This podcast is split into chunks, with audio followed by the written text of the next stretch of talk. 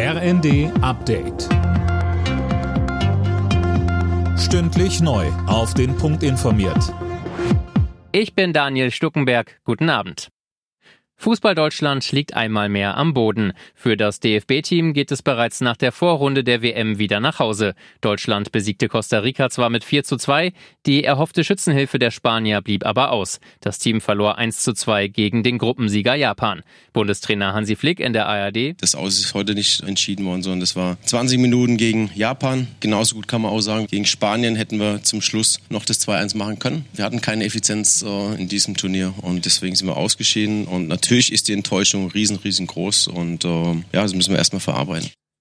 Die Japaner und die Spanier stehen nun im Achtelfinale. Dort geht es gegen Kroatien bzw. Marokko. Die Kinderkrankenhäuser und Arztpraxen sind am Limit. Grund ist vor allem das RS-Virus, das für Erkältungssymptome sorgt. Gesundheitsminister Lauterbach hat jetzt Maßnahmen angekündigt, die Kliniken und Praxen entlasten sollen. Eltern sollen sich telefonisch krankschreiben lassen können, Personal soll umgeschichtet werden.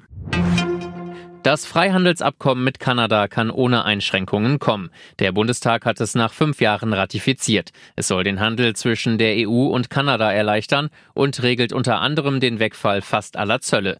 Wenn es nach FDP-Fraktionschef Christian Dürr geht, soll es nicht nur bei diesem Abkommen bleiben. Wir haben uns als Ampelkoalition fest vorgenommen, einen neuen Anlauf zu nehmen mit einem Freihandelsabkommen mit den Vereinigten Staaten von Amerika. Das ist die Position dieser Koalition. Wir wollen wollen mit den Demokratien der Welt Handel treiben, im gegenseitigen und beiderseitigen Interesse, liebe Kolleginnen und Kollegen.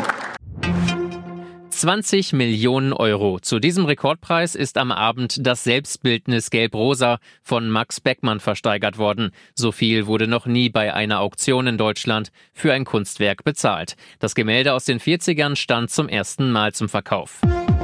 Alle Nachrichten auf rnd.de